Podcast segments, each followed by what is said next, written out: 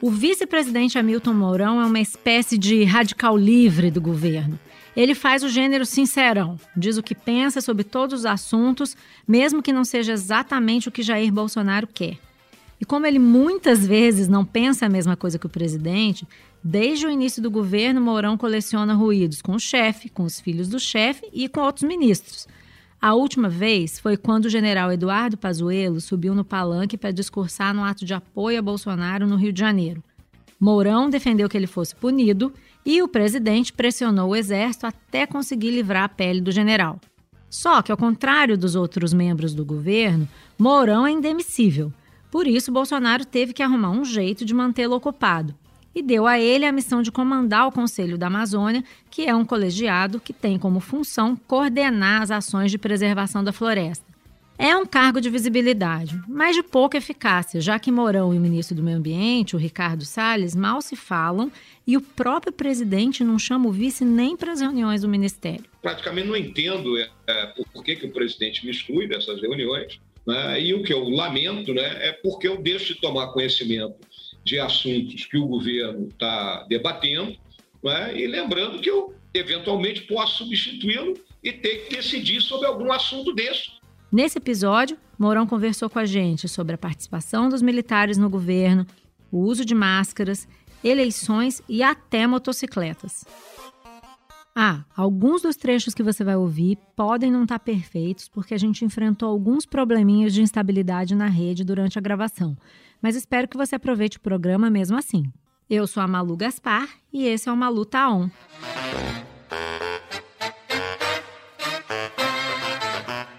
Bom dia, vice-presidente Mourão, o senhor on? Bom dia, Malu. Estou on, né? E essa questão de tá eu sempre me refiro é, ao meu cavalo, que é a Itapevi. A Itapevi, quando ela entra no modo on, ela olha para o obstáculo e ela parte com vontade. Então, eu estou no modo 1 também. Pô. Maravilha, então vamos com vontade. Eu começo perguntando para o senhor sobre a sua missão no governo, que é o Conselho da Amazônia. É, nesse ano de 2021, a gente está vendo os índices de desmatamento baterem recordes históricos, apesar do investimento que o governo fez na compra de um novo satélite e programas de mapeamento da floresta e ainda do compromisso assumido pelo presidente Bolsonaro na cúpula do clima. Então, eu queria saber do senhor por que, que o desmatamento está aumentando mais recentemente? Olha, Malu, a realidade é a seguinte, né, é, que eu tenho acompanhado é o avanço né, dos desmatadores em cima daquilo que são as terras públicas, né, aquelas terras devolutas, que não são nem unidade de conservação, nem terra indígena, nem estão na mão né, já dos proprietários privados. E, obviamente, a União é a responsável por fiscalizar né, essas terras. É uma área, hoje, abrange em torno de 25 municípios né, da Amazônia. Nesses 25 municípios se concentram quase 90% do desmatamento ilegal que está ocorrendo e que nós, então, solicitamos ao presidente da República autorização para uma nova operação de garantia da lei e da ordem, de modo que a gente consiga né, deter esse avanço da ilegalidade. O senhor até disse no relatório da última GLO, também do Conselho da Amazônia, né, que houve dificuldades de relacionamento entre as Forças Armadas e os órgãos de controle ambiental. Aparentemente, isso aqui dificultou a fiscalização dessas irregularidades que o senhor está mencionando. Como que o senhor vai, pretende resolver isso agora? A palavra-chave né, em operações dessa natureza são operações interagências, quando você tem pessoas que trabalham de maneiras diferentes, né? É a cooperação, né? Se não há cooperação entre todos os organismos, a gente perde sinergia e termina por não conseguir cumprir a tarefa que nós temos. É, as Forças Armadas não são agência fiscalizadora. Então, precisa de um diálogo de modo que os dois grupos se acertem né, e operem de forma conjunta. Então, eu hoje, à tarde, né, eu tenho uma reunião com essa turma, que é o nosso pessoal do, do grupo gestor, e vou procurar, né, naquela conquista de corações e mentes, trazer todo mundo junto e dizer: olha, minha gente, nós temos que trabalhar em parceria, vamos tirar as vaidades aí de cada grupo e vamos lembrar que, qual é o nosso, o nosso estado final desejado. Ministro Salles vai nessa reunião? Olha, essa reunião ela é do, dos executivos, né? É de quem realmente mete a mão na massa. E o ministro aí. Não, o senhor vai.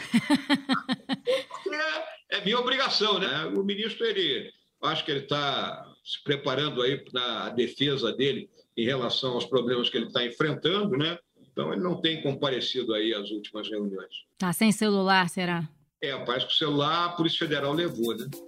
Numa investigação sobre a exportação ilegal de madeira, a Polícia Federal cumpriu hoje mandados de busca e apreensão contra o ministro do Meio Ambiente, Ricardo Salles, e o presidente do Ibama, Eduardo Bin. A operação foi autorizada pelo ministro do STF, Alexandre de Moraes. Sobre isso mesmo que eu queria comentar com o senhor. Nós tivemos notícia, todos nós tivemos, das investigações da Polícia Federal, em que se diz, é, nos inquéritos, nos documentos, que o Ministério do Meio Ambiente não só vem diminuindo a fiscalização, como também mandou parar a cobrança de multas. E a gente viu, foi público, que o ministro do Meio Ambiente também defendeu publicamente a liberação da madeira apreendida pela PF. O ministro e a sua equipe estão sendo investigados por crimes envolvendo formação de quadrilha, facilitação estação de contrabando, enfim, corrupção. Nesse cenário difícil que o senhor está enfrentando aí, de desafio muito importante na Amazônia, colocar uma GLO na Amazônia por dois meses lidando com esse cenário, não é enxugar gelo? Não é a questão de enxugar gelo, né? É... A realidade é que as agências de fiscalização elas têm que comparecer. As nossas agências nós já herdamos elas com problemas né, de falta de pessoal. Então, esse é um assunto que tem que ser enfrentado de frente. Né? Nós não podemos continuar com as agências com metade do efetivo que elas tinham há 10 anos atrás.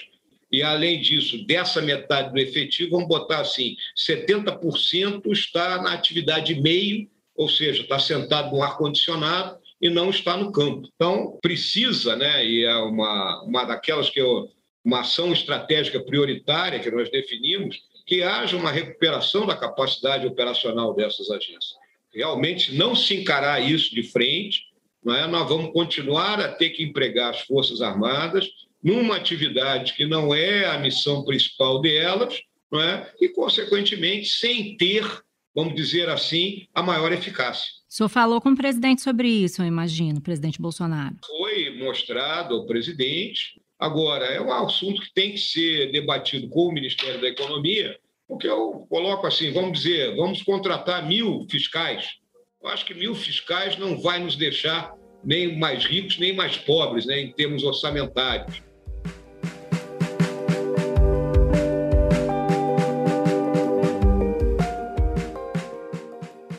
Outro episódio recente do qual queria falar com o senhor, que acho que foi muito importante, foi o episódio em que o general Pazuello subiu no palanque de um ato a favor do presidente Bolsonaro.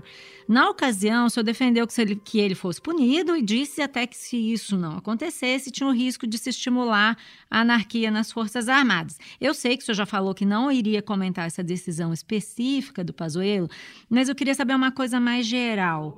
O senhor acha que o comandante do Exército, depois desse episódio, vai ter autoridade para coibir outras manifestações políticas de outros militares da ativa? Ou existe o risco de a tropa pensar que agora está liberado participar de comício, manifestação política? Qual a sua avaliação daqui para frente? Ah, Malu, a realidade é a seguinte, né? As Forças Armadas, em particular o Exército, né? Elas não estão envolvidas na política, né? Apesar de nós temos alguns companheiros que ocupam cargo político no governo, a imensa maioria todos da, da reserva, acho que o nativo hoje só o Pazuello, e hoje nem mais é cargo político que ele ocupa, é um cargo comissionado.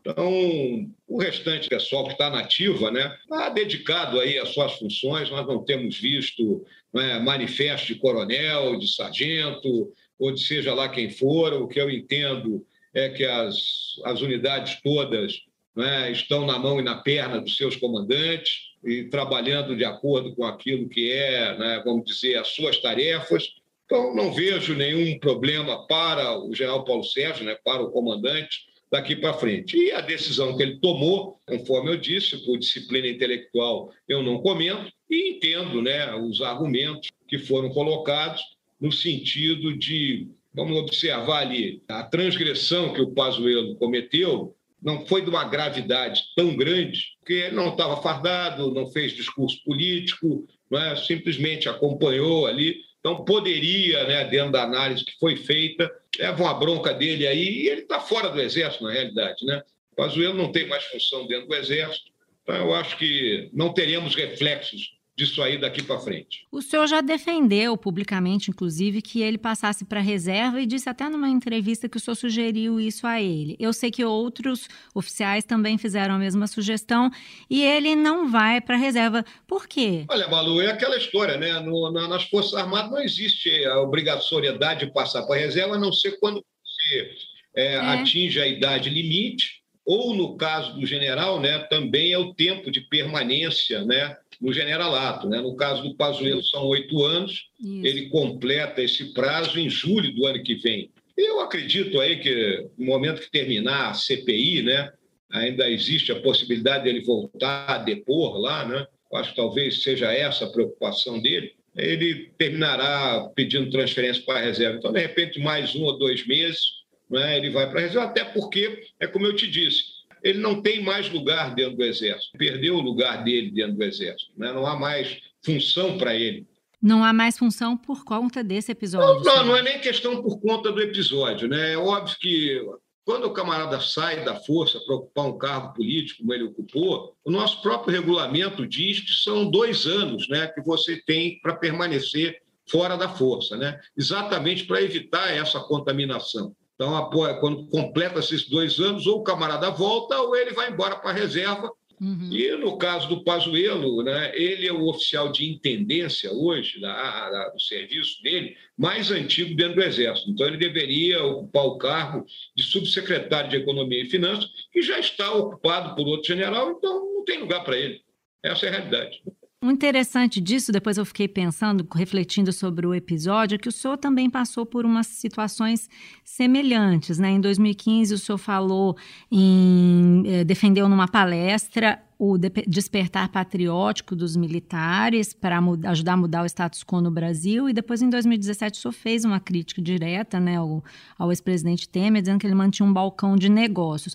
Na época, o senhor perdeu os cargos que o senhor ocupava, houve ali uma, uma acomodação, mas o senhor não chegou a ser punido. Inclusive, o comandante do Exército, o, na época, o general Vilas Boas, até o defendeu publicamente num programa de TV. O senhor vê diferenças entre o seu caso e o caso do general Pazuello? Na realidade, são casos diferentes, mas em ambos os casos, o general Vilas Boas tomou as providências necessárias e me mandou para a geladeira, né?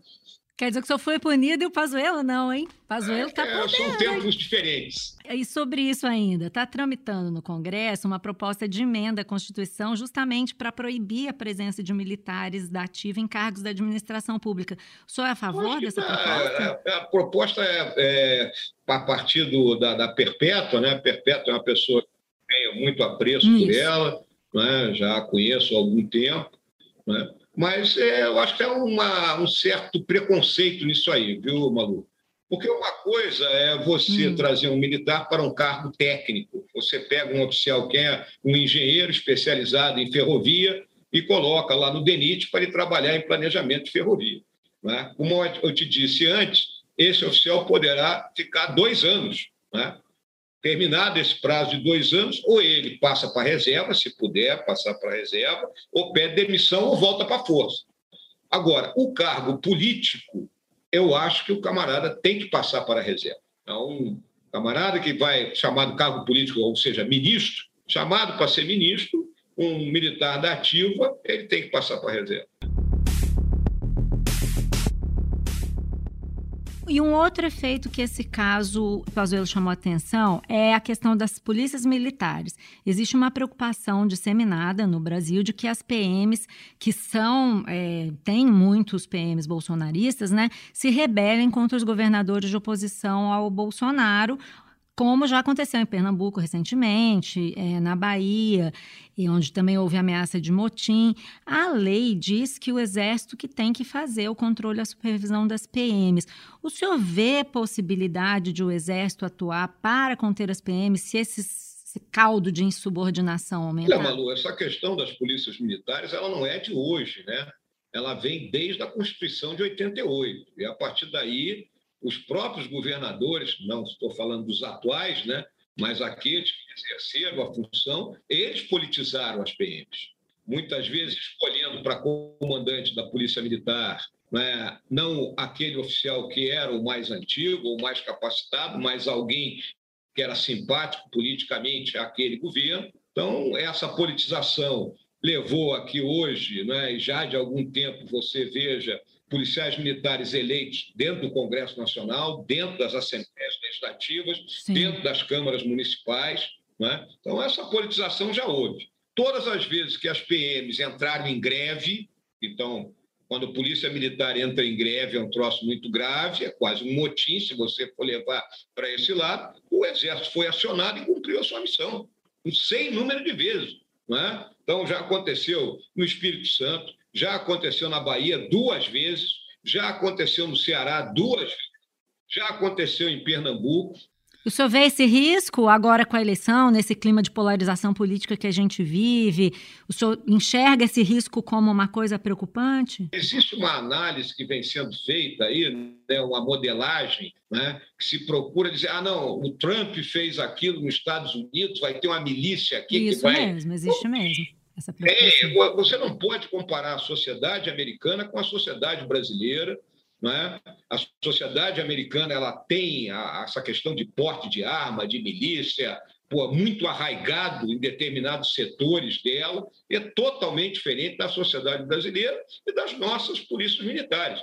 É óbvio né, que você encontra dentro delas um número significativo de policiais que são simpáticos ao nosso governo, e em particular a pessoa do presidente Bolsonaro, mas você também tem policiais militares que são simpáticos aí à esquerda, ao PT, seja lá quem for. Né? Então, Comunistas.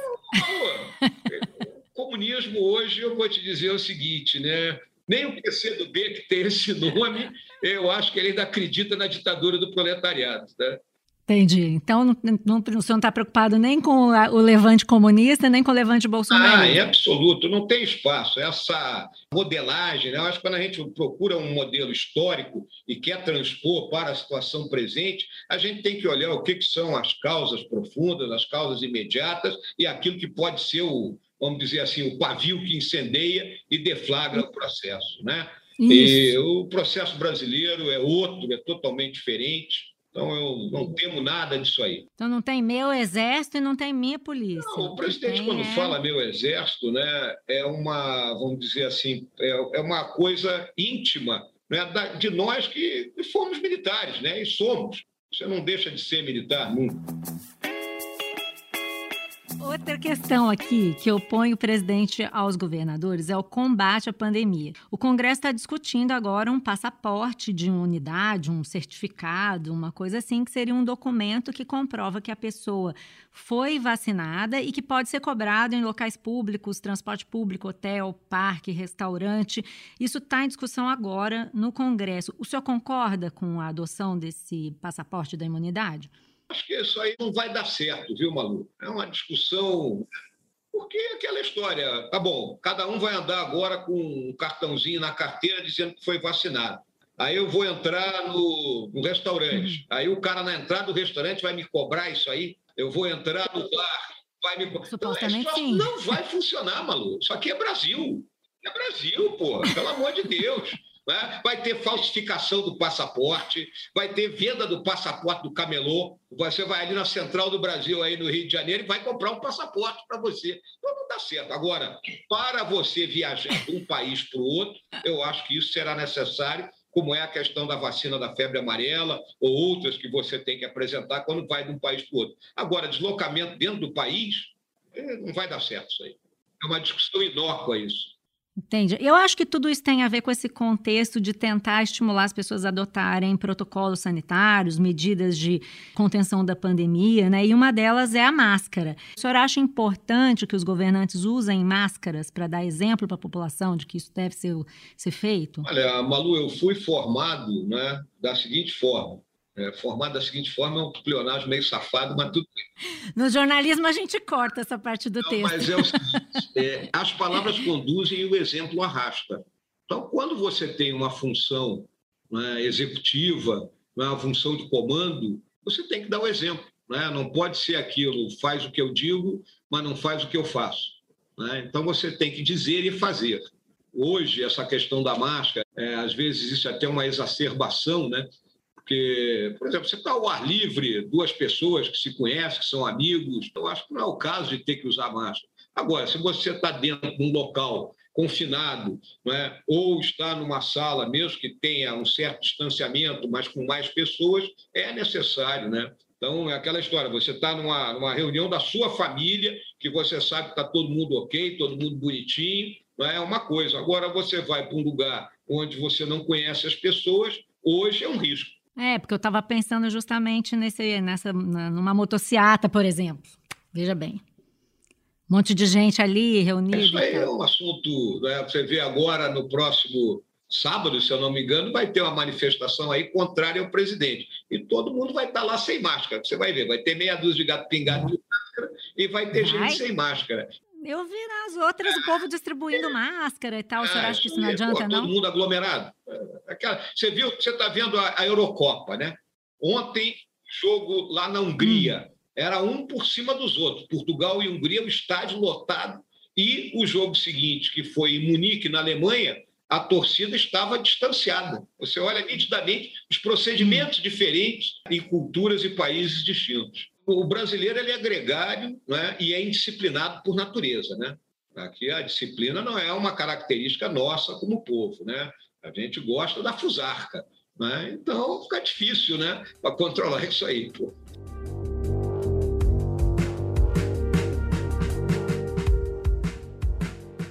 ontem mesmo disse que estava você demonstrou chateado, né? Diz que sentia falta de ser convidado para as reuniões ministeriais e o que não tem acontecido ultimamente. Eu fiquei me perguntando se tinha a ver com esse ambiente polarizado.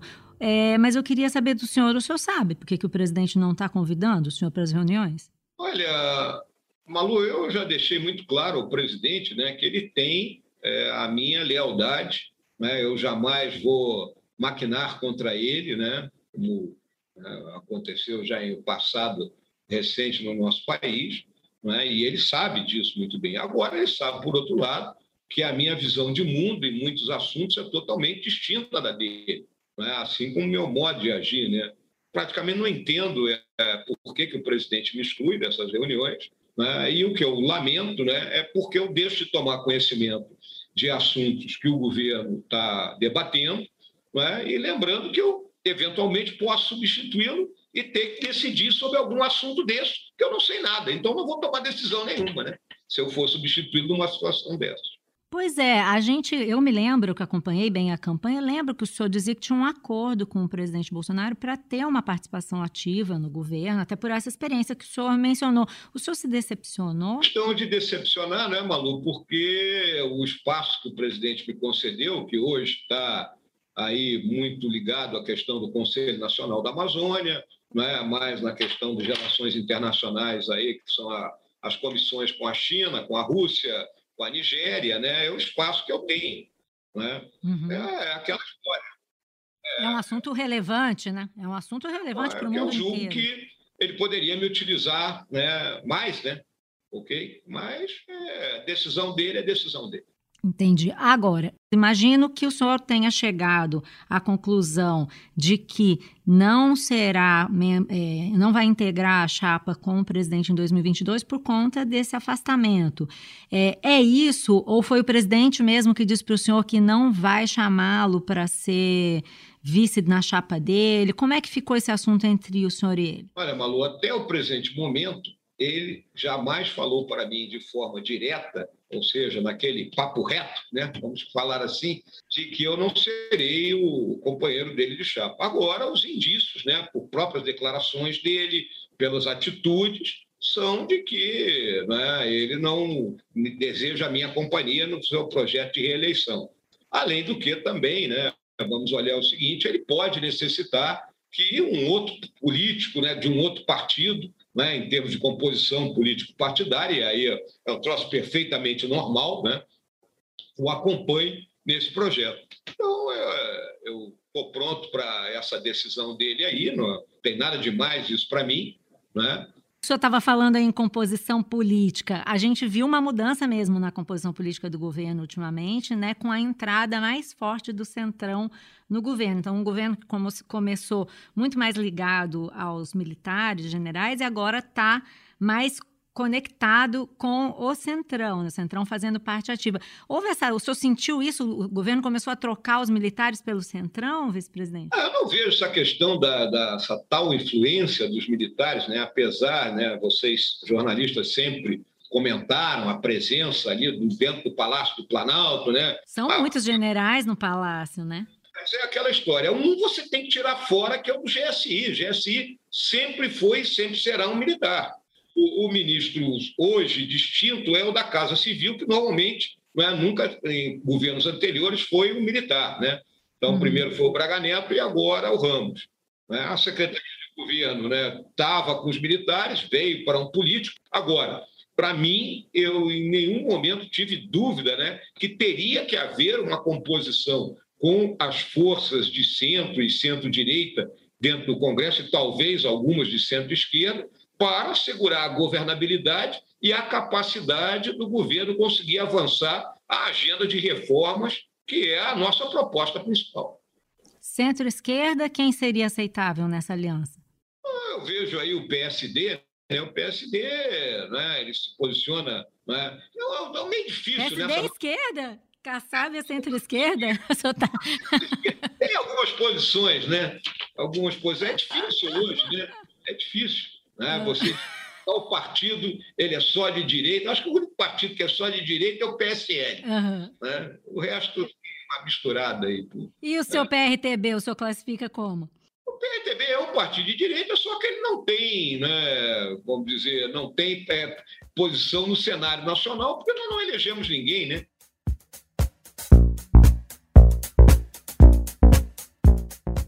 O seu futuro político, né? O senhor, a gente falou agora do PRTB. O senhor tem dito que a sua opção preferencial para 2022 é ser candidato ao Senado.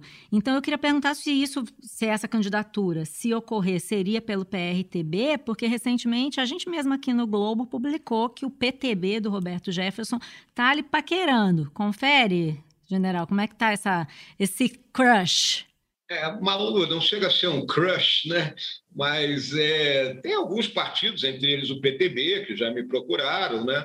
É aquela história, né, Malu? Eu virei político assim, sem ter uma trajetória política, né? Então, ainda me sinto, né, que essa história de você trocar de partido né, ainda é uma coisa que meio. É, seria a mesma coisa que eu deixar de torcer para o Flamengo e passar a torcer para o Fluminense, para o Vasco, sei lá, né? Então, estou me acostumando com essas coisas, né? E hum. também não definia essa é, manobra se eu vou ser candidato realmente. O senhor tem vontade, né? Eu, é, não é que eu tenha vontade, né, Malu? É aquela história. Pode ser que né, ainda seja necessário, ou ainda haja um espaço para que eu possa contribuir com o meu conhecimento, a minha capacidade para a melhoria do país. Né? E eu, eu vejo é que se eu pudesse seria no, dentro do Senado, né, onde eu me identifico mais. Mas é uma possibilidade isso aí. O que eu vejo sempre, digo, Malu, é o seguinte: né, eu fui eleito vice-presidente do Bolsonaro, então é uma tarefa, é uma missão que me foi dada, e que, então, em tese, eu tenho que ir até o dia 31 de dezembro de 2022 escoltando essa alma nobre. Né? alma nobre, gostei de alma nobre. É isso que eu vejo. Tem gente querendo que o senhor seja governador, é verdade? Candidato a governador? Tem gente que. No Rio de Janeiro, ouvi dizer. Já andaram levantando essa bola, mas essa bola está meio alta, eu não consigo cortar aí dessa bola. A única republiqueta do mundo, eu acho que talvez a única, é nossa, que aceita essa porcaria desse voto, desse voto é, eletrônico. Isso tem que ser mudado. E digo mais: se o parlamento brasileiro, por maioria qualificada em três quintos, na Câmara e no Senado, aprovar e promulgar, vai ter voto impresso em 2022 e ponto final. Em 2022, o senhor defende voto em urna eletrônica, voto impresso. O senhor é a favor de imprimir o voto no ano que vem? Se não der tempo, há risco de que os resultados sejam colocados em dúvida? Malu, essa questão está sendo mal conduzida. Né? Hum. que acontece é que sempre existe uma dúvida em relação à urna eletrônica. Né? Você vê nos mais variados grupos né, sociais, né, essa dúvida aparece.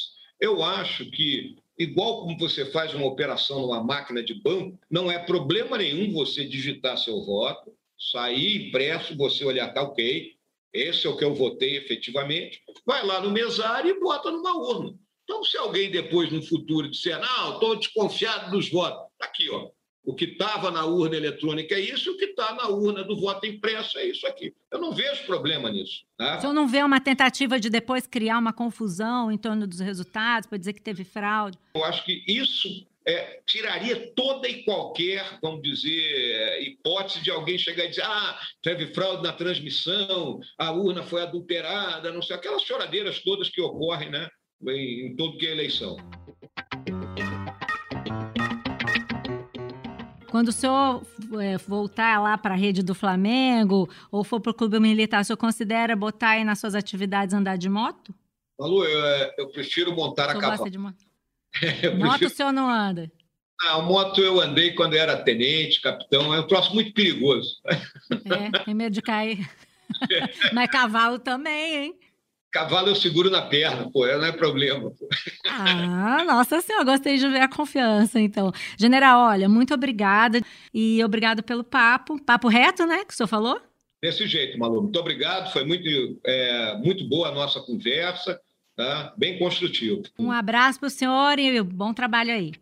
Para ti também, grande abraço.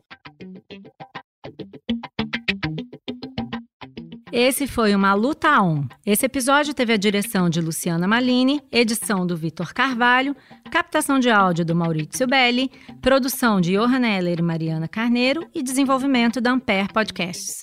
Eu sou a Malu Gaspar e encontro você no próximo episódio.